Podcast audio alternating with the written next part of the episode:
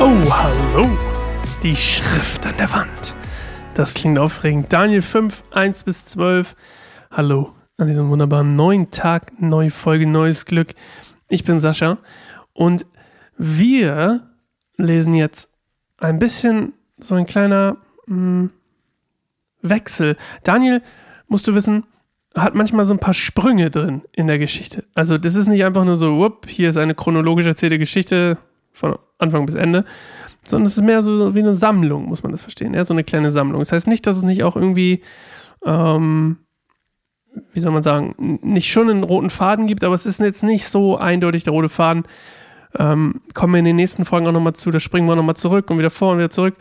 Und heute geht es darum, dass ähm, das babylonische Reich, ähm, wie das babylonische Reich, äh, wie sagt man, weitergeht, nachdem Nebukadnezar gestorben ist. Also wir sind jetzt hier quasi an dem, ähm, an dem Punkt, wo Nebukadnezar gestorben ist und jetzt quasi, ähm, wie es jetzt quasi weitergeht. So, und wir haben wieder ein total tolles, übernatürliches Ereignis hier, nämlich die Schrift an der Wand und das hören wir uns jetzt erstmal an.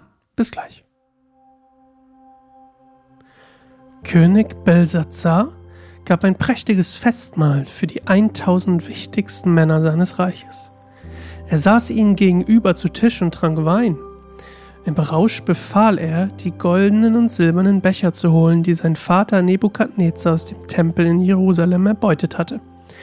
Er wollte selbst daraus trinken, aber auch die mächtigen Männer seines Landes sowie seine Frauen und Nebenfrauen daraus trinken lassen. Man brachte ihm also die goldenen Becher, die man aus dem Tempel, dem Haus Gottes in Jerusalem mitgenommen hatte, und alle tranken daraus.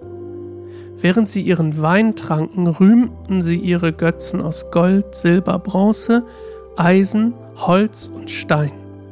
Plötzlich erschienen Finger wie von eines Menschen Hand.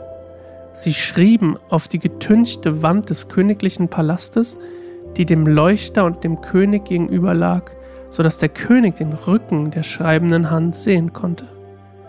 Da wurde der König blass, Furcht überkam ihn, und er wurde so kraftlos, dass seine Knie schlotterten und nachgaben. Der König rief laut, man solle die Zauberer, Astrologen und Wahrsager hereinbringen.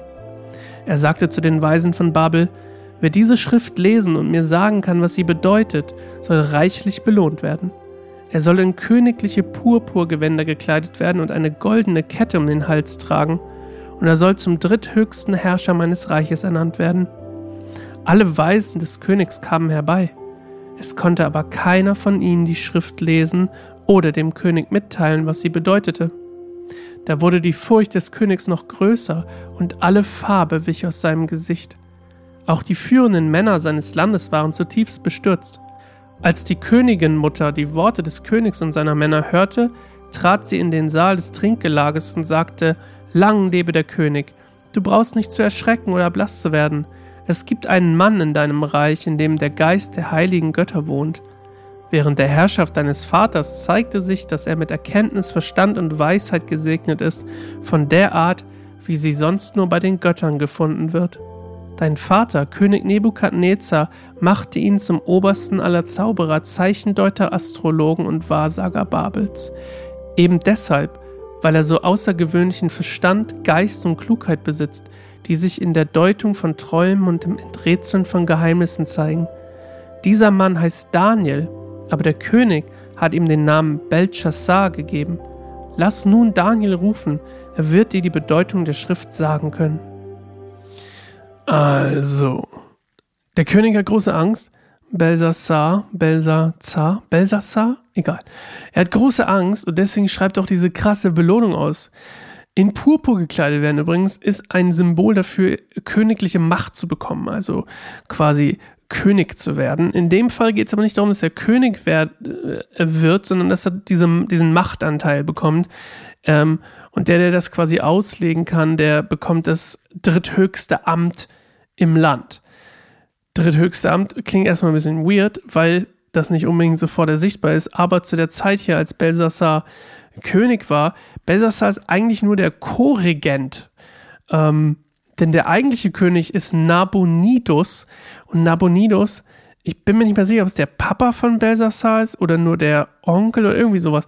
Auf jeden Fall Nabonidus hat 17 Jahre lang regiert. Es gab quasi nach dem Fall, ähm, nach dem Tod, Entschuldigung, von Nebukadnezar bis zur Eroberung von Kyros ähm, 539 vor Christus, ähm, gab es in der babylonischen Geschichte quasi ähm, das, was immer eigentlich passiert, oder was heißt immer, aber was ganz oft passiert ist, wenn es gab so einen Typen, wie jetzt zum Beispiel Nebukadnezar, so eine Figur, die das Reich quasi zusammengehalten hat, so ein bisschen wie Alexander der Große.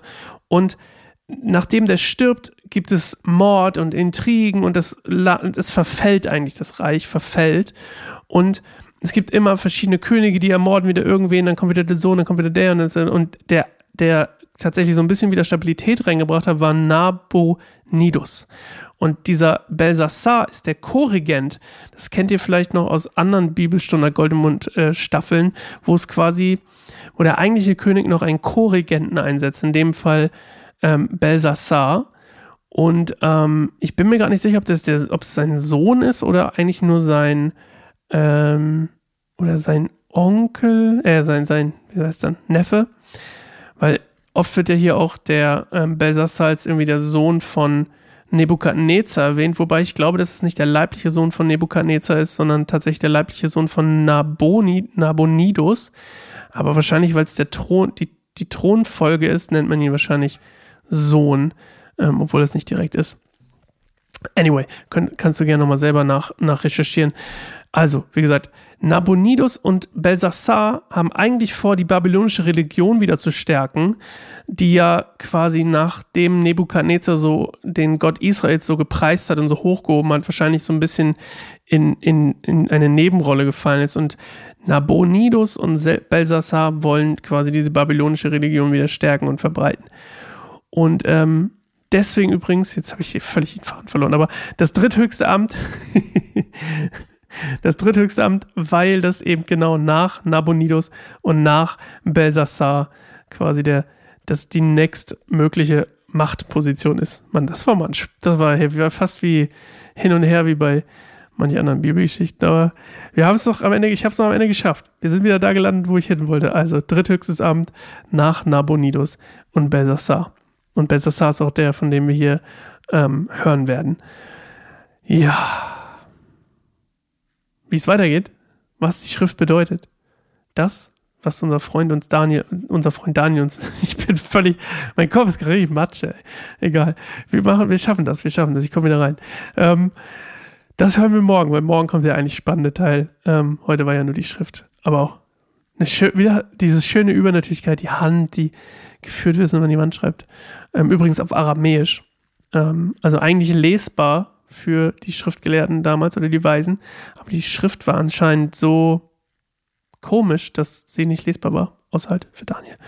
Okidoki, wuh, geschafft. Morgen und diesmal mehr als denn je neue Folge Neues Glück. Ich freue mich auf dich und äh, ich hoffe, du dich auch. Bis dann, ciao.